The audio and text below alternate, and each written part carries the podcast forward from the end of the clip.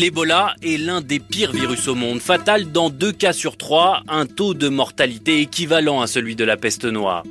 Journal de 6h30 d'Europe 1, 23 mars 2014. Sa découverte est très récente, 1976, premier cas détecté au Zaïre, aujourd'hui appelé République démocratique du Congo près d'une rivière d'où cette fièvre tire son nom. Hautement contagieux, l'Ebola se transmet par le toucher. Une simple goutte de sang, de sperme ou de salive suffisent pour être infecté. Le virus est aussi présent chez certains animaux comme les singes ou les chauves-souris, soupçonnés d'avoir été les premières à contaminer les humains. Début 2014, le grand public découvre l'existence d'une fièvre hémorragique foudroyante, Ebola. Le virus s'est propagé en Guinée, au Libéria, en Sierra Leone. Il gagne très vite plusieurs autres pays d'Afrique de l'Ouest. À la fin de l'été, quelques cas sont même recensés aux États-Unis et en Europe. Les premiers symptômes sont une brusque montée de température et des maux de gorge, suivis par des vomissements, des éruptions cutanées, puis des hémorragies internes. Au stade terminal de la maladie, la sévérité des atteintes neurologiques crée une grande confusion chez les patients qui déambulent comme s'ils étaient perdus. Ceux qui décèdent sont emportés en moins de deux semaines. Il n'existe alors aucun traitement ni vaccin. Face à l'épidémie, MSF ouvre un centre dans la région de Guékédou, en Guinée forestière. C'est là que Lucie Perardel effectue ses deux premières missions. À l'été, la jeune infirmière est envoyée à Monrovia, la capitale du Libéria. Après trois semaines sur place, elle contracte Ebola. C'est la première employée expatriée de MSF contaminée par le virus.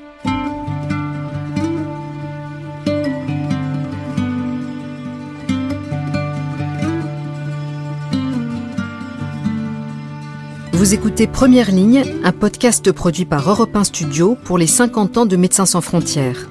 Chaque semaine, on vous emmène à la rencontre d'un membre des équipes MSF qui se remémore une mission, quelques jours ou plusieurs mois sur le terrain qui ont changé sa vie. Dans cet épisode, Lucie Perardel raconte pour la première fois son expérience au cœur de l'épidémie d'Ebola. En août 2014, je suis partie donc sur euh, au Libéria, sur la capitale Monrovia, donc capitale extrêmement habitée, avec une population très dense, avec beaucoup de personnes qui vivent dans les mêmes foyers. Ça faisait déjà quelques semaines qu'ils étaient en train de, de, construire un centre de traitement Ebola, et là l'idée c'était d'essayer de construire euh, le centre de traitement le plus grand possible jamais construit euh, dans, dans l'histoire d'Ebola, parce qu'il y avait un taux de contamination extrêmement élevé. Et l'idée, c'était d'essayer d'absorber le plus possible et de contenir toujours cette épidémie le plus rapidement possible. Donc, au même moment où on continuait de faire grandir le centre de traitement, on devait aussi absorber finalement euh, les personnes positives. Moi, j'étais infirmière au triage, donc à l'entrée. Et en fait, on n'arrivait pas à absorber tous les cas positifs. Donc les personnes moins symptomatiques, toujours contagieux, mais un petit peu moins parce que bah, malgré tout, il y avait moins de production de fluide. Donc finalement un peu moins contagieux. On les renvoyait chez eux avec des petits kits pour désinfecter, pour nettoyer, avec du chlore, etc. En leur expliquant comment protéger leur famille. Et voilà. Et si éventuellement bah, la maladie continuait et augmentait, bah, on leur demandait de revenir plus tard. On était vraiment en train de courir après le virus. Le virus était dans plusieurs capitales. Il était exponentiel. C'est une des rares fois dans l'histoire d'MSF où MSF a fait appel aux armées. On est quand même un mouvement associatif qui est dans la promotion de la paix, qui est pas, enfin voilà, on travaille pas spécifiquement avec les armées. Et là, on a demandé au niveau international que les armées puissent venir sur cette épidémie pour aider, pour aider, pour construire des centres de traitement, pour essayer de freiner euh, l'épidémie le matin, en fait, quand on arrivait, parfois on retrouvait des personnes qui étaient décédées en fait devant notre porte, parce que les gens arrivaient extrêmement tard aussi. Euh, je me souviens de, enfin c'est vraiment, c'était un moment, enfin c'est des moments hein, dans l'Ebola est, est, toujours dramatique, mais du coup je me souviens d'un papa d'une voiture qui s'arrête donc devant notre centre et qui descend de sa voiture et en fait qui euh, qui, qui fait sortir un petit garçon qui devait avoir peut-être 5-6 ans et qui descend donc de cette voiture et puis qui, euh, qui, déambule un peu, donc on voit quand même de loin qu'il était effectivement déjà euh, bah, contaminé avec des symptômes un petit peu avancés euh, donc d'Ebola.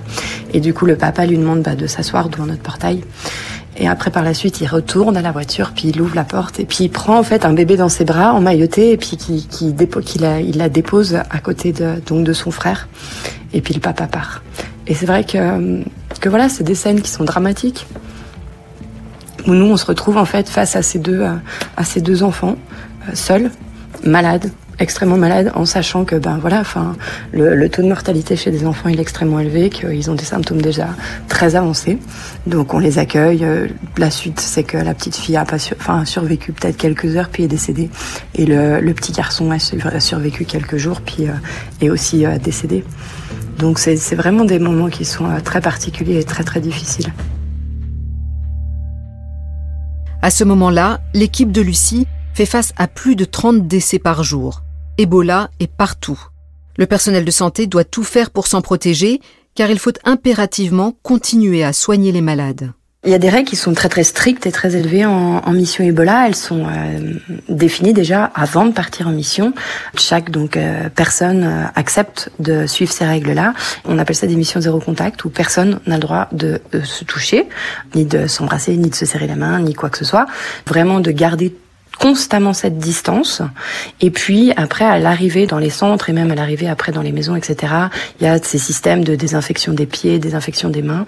Et puis quand on arrive dans les centres, bah pareil, il y a cette zone de low risk, donc à risque faible, où là il y a quand même des règles, ben, ces règles-là qui sont imposées et qui sont à suivre en tout temps, avec cette nécessité d'essayer de ne jamais toucher ni sa bouche ni ses yeux euh, durant la journée, ce qui est extrêmement compliqué parce que finalement on a des gestes quand même euh, bah, mécanique, inconscient, euh, constamment au cours de la journée où on va se toucher le visage. Et donc là, vraiment d'essayer de toujours faire attention de ne pas faire ce genre de geste. Et puis après, il y a euh, quand on va rentrer dans ces zones de high risk, donc de risque très élevé, en contact avec des personnes positives, donc euh, des ben, un protocole donc d'habillage qui est très strict avec effectivement une full pipi, donc un habillage qui va nous protéger de la tête aux pieds et on doit euh, normalement rester euh, une quinzaine de minutes à l'intérieur parce qu'en fait, euh, bah, on est dans des pays qui sont très très chauds. Donc la journée avec des combinaisons qui finalement fait qu'on est à peu près à 45-50 degrés sous ces combinaisons à l'intérieur des zones de high risk, à s'occuper des patients. Et en fait, ben voilà, on transpire énormément, on a extrêmement chaud. Peu à peu, ben, on mouille notre masque et notre masque n'est plus protecteur. Il y a un, un protocole aussi de déshabillage qui est euh, très strict avec des personnes, des hygiénistes qui vont nous désinfecter. En gros, il y a de la tête aux pieds, on va enlever peu à peu nos moyens de protection en étant constamment désinfectés et sprayés par le chlore, par ces hygiénistes, pour pouvoir revenir dans la zone de low risk, dans une zone un peu plus safe, un peu, un peu moins dangereuse. Effectivement, au cours de cette mission, donc euh, à Monrovia, il y a eu un soir où je suis rentrée donc à l'hôtel. Après euh, ma journée de travail et en fait je me suis endormie. Et au milieu de la nuit je me suis réveillée et j'avais euh, une fièvre très élevée, soudaine, très élevée. On a tous hein, des, ça s'appelle des parachèques pour contrôler si c'est pas éventuellement la malaria parce que c'est aussi un parasite très présent dans, dans ces zones et qui peuvent provoquer une fièvre aussi assez subite, assez intense. Donc j'ai fait un paracheck et il était négatif. J'ai assez vite compris qu'éventuellement euh, ça pouvait être Ebola. Le lendemain, des médecins habillés comme en zone de high risk viennent lui faire une prise de sang. Ces symptômes laissaient peu de place au doute, mais maintenant, c'est certain, Lucie a le virus Ebola.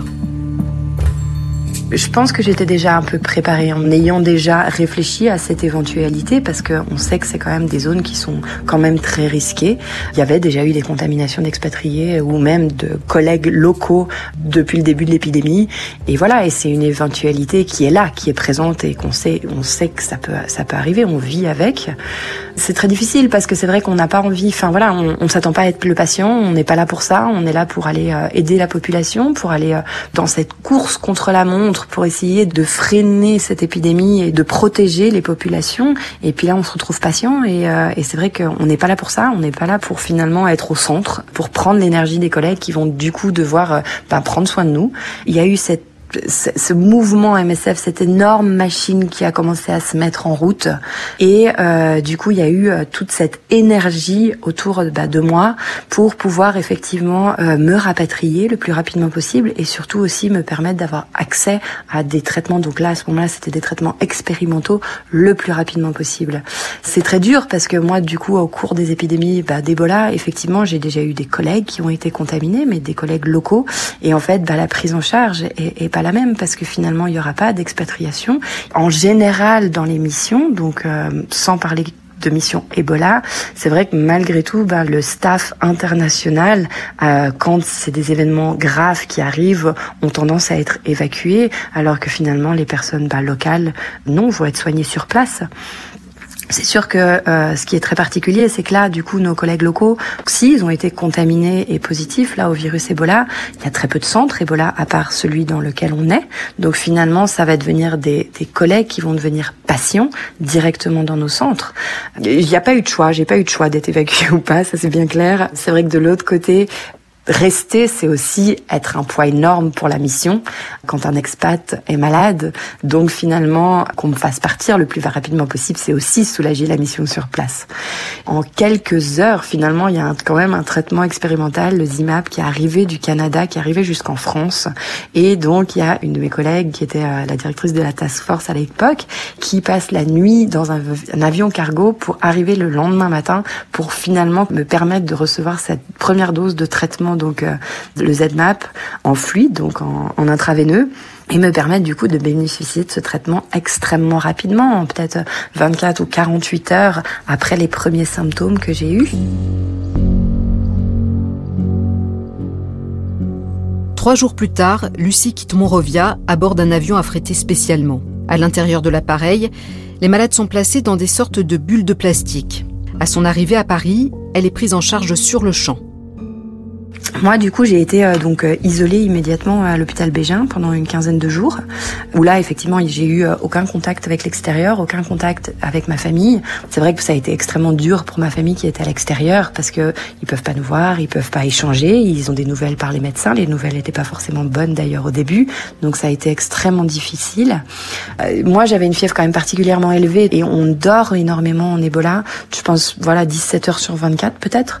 Donc les moments de lucidité que j'avais je me disais qu'effectivement j'étais quand même pas très bien en point et que ça, je, je pouvais, c'était possible qu'en fait je décède.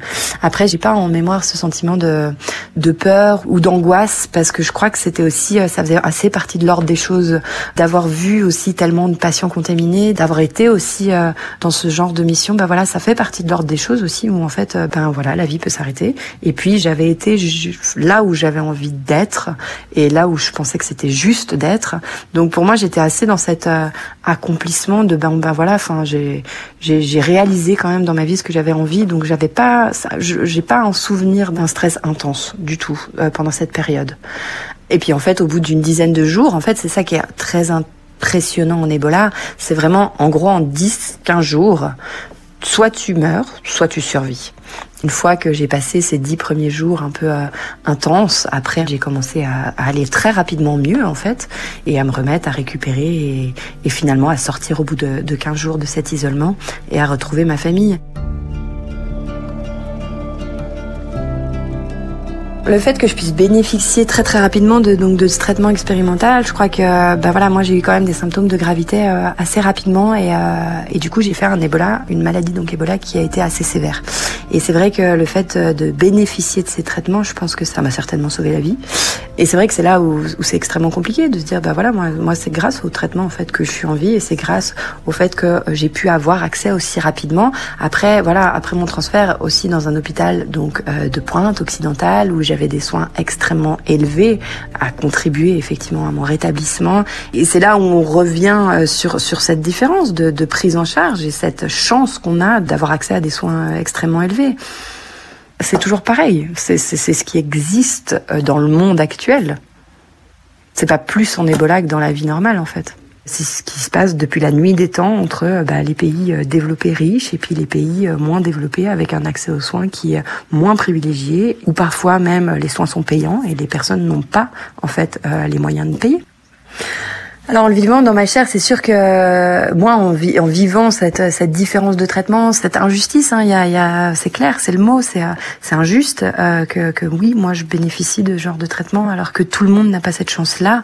Moi, ça m'a renforcé le sentiment de vouloir repartir, de vouloir continuer, en fait, de vouloir essayer de continuer à améliorer en fait les soins là-bas et puis euh, de continuer à me battre pour que cette épidémie s'arrête le plus vite possible et par la suite, en fait, continuer de partir en mission et essayer de que toutes les populations dans le monde puissent avoir accès à un niveau de soins meilleur, plus élevé, où on peut euh, traiter euh, un maximum de personnes. 14 membres du personnel national employé par MSF vont mourir du virus au cours de cette épidémie. Après avoir frôlé la mort, Lucie repart en mission Ebola. En février 2015, elle s'envole en direction de Freetown, la capitale de la Sierra Leone.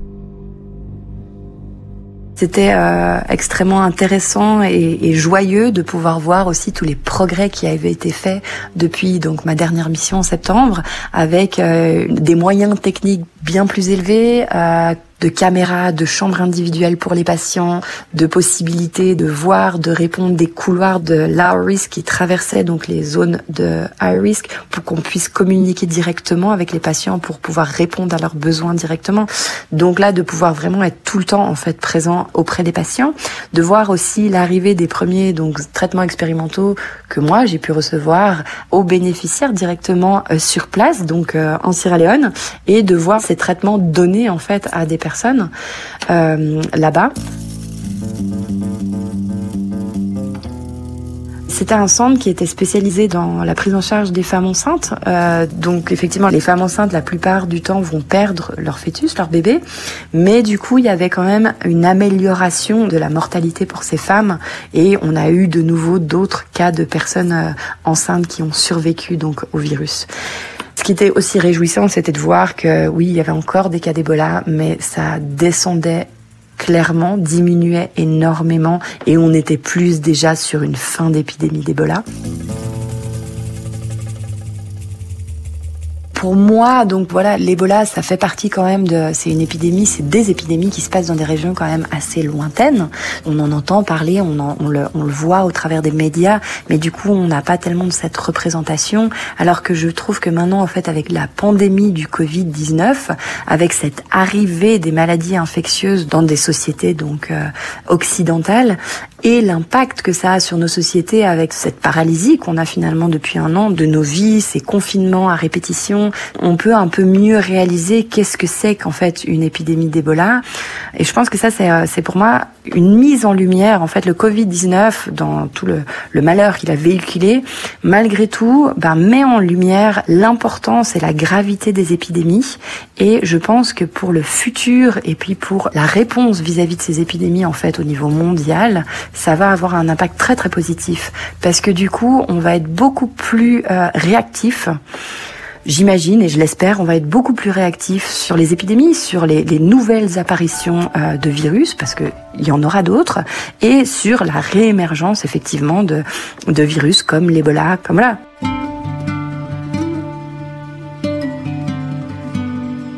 En 2019, le vaccin Hervébo Ebola Zahir a été autorisé et approuvé par huit pays africains. Entre 2018 et 2020, il a été déployé en République démocratique du Congo en réponse à trois épidémies d'Ebola distinctes, dont la plus importante de l'histoire du pays.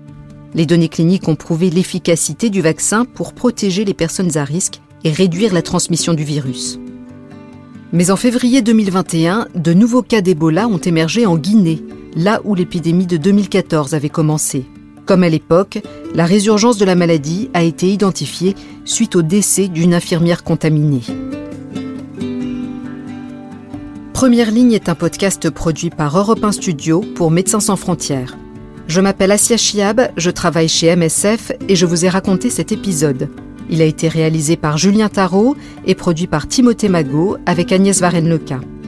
Un grand merci à Lucie Perardel pour sa confiance.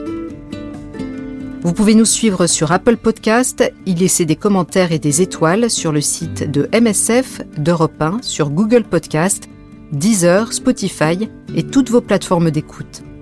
À jeudi prochain pour un nouvel épisode.